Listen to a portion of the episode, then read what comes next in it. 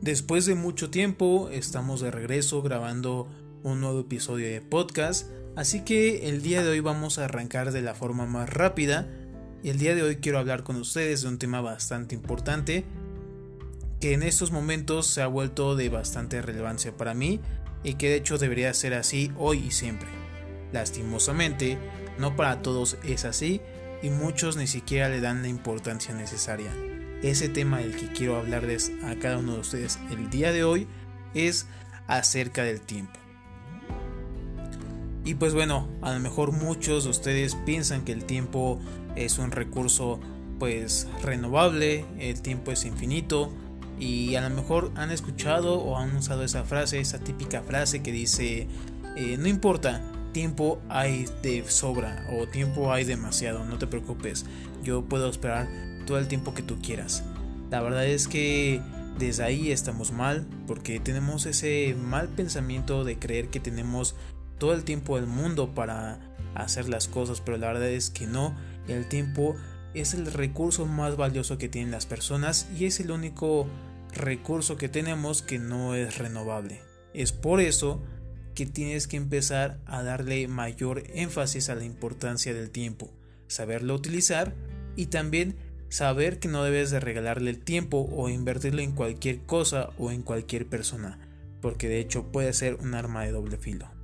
Y te cuento esto último porque la verdad es que yo era una persona voluble anteriormente, que prácticamente tenía muy descuidada esa parte, esa parte del tiempo, y solía regalárselo a cualquier persona, a cualquier actividad, y la verdad es que por lo mismo de que era muy voluble, pues no todas las personas tienen esa delicadeza de saber por qué eres así, saber eh, un poquito más de ti o a lo mejor valorar ese tiempo. Entonces, eh, quieras o no, pues tienes que salir lastimado de esa parte.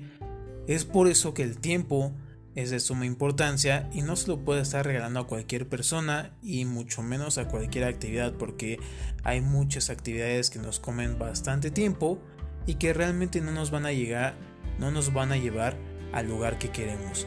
Entonces, empieza a reflexionar desde que estás escuchando este podcast, qué es lo que estás haciendo con tu tiempo, con quién estás pasando tu tiempo, tus días, a quién le estás invirtiendo ese tiempo y en qué estás invirtiendo ese tiempo.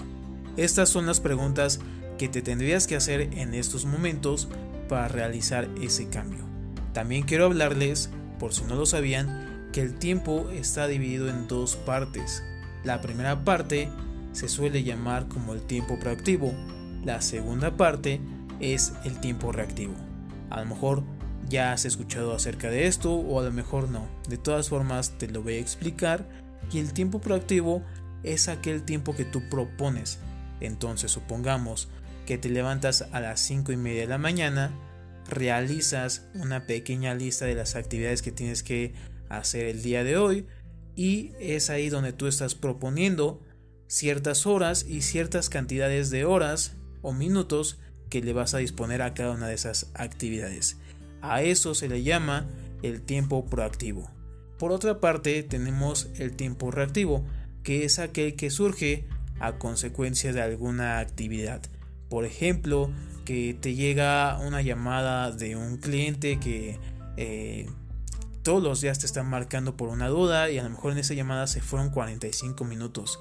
Entonces, eh, suele ser algunas cosas o algunos tiempos en los cuales tú no tienes tanto el control de esa parte, pero debes de aprender a decir que no o a buscar la forma de cómo deshacerte de esa parte.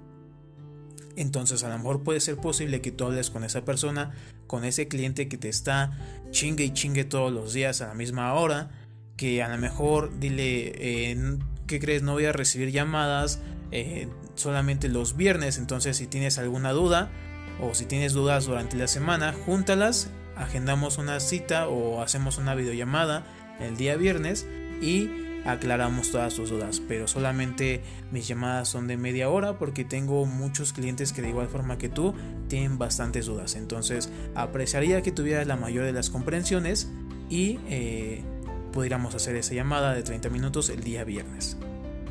De esta forma pues tú ya estás valorando más tu tiempo y estás dejando que no sea un tiempo tan reactivo.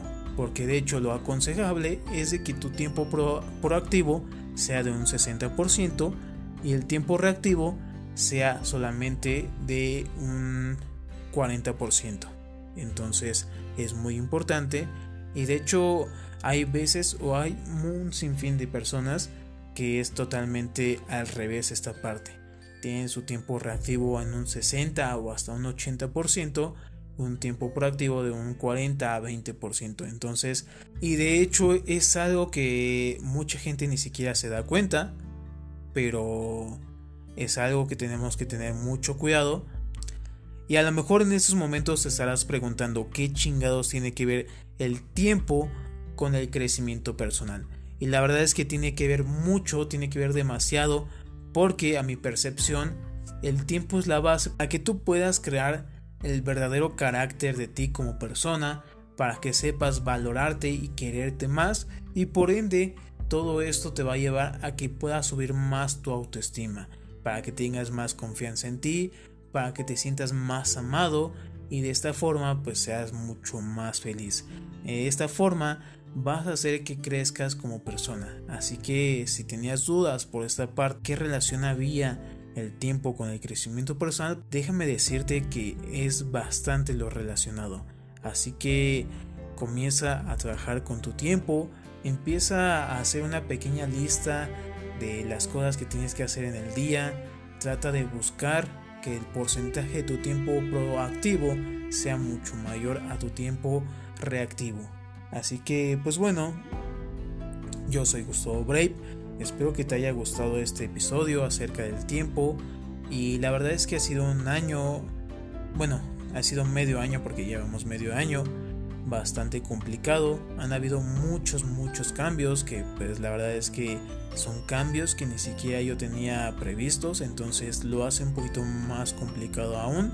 Pero de hecho yo me comprometí tomé esa decisión de comprometerme con todos ustedes y conmigo mismo de que estaría haciendo contenido de una forma más constante.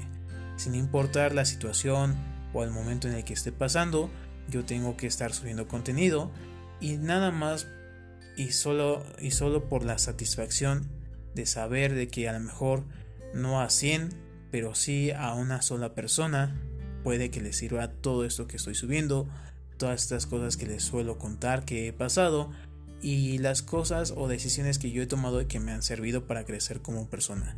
Así que pues bueno, como les decía, yo soy Gustavo Brave. Este podcast se llama Cambio es igual a crecimiento porque prácticamente esa es mi filosofía de vida. Así que ayúdenme a compartir este episodio. Síganme en mis demás redes sociales que es Instagram, YouTube y Facebook como Gustavo Brave. Y nos vemos, bueno, y nos escuchamos la próxima.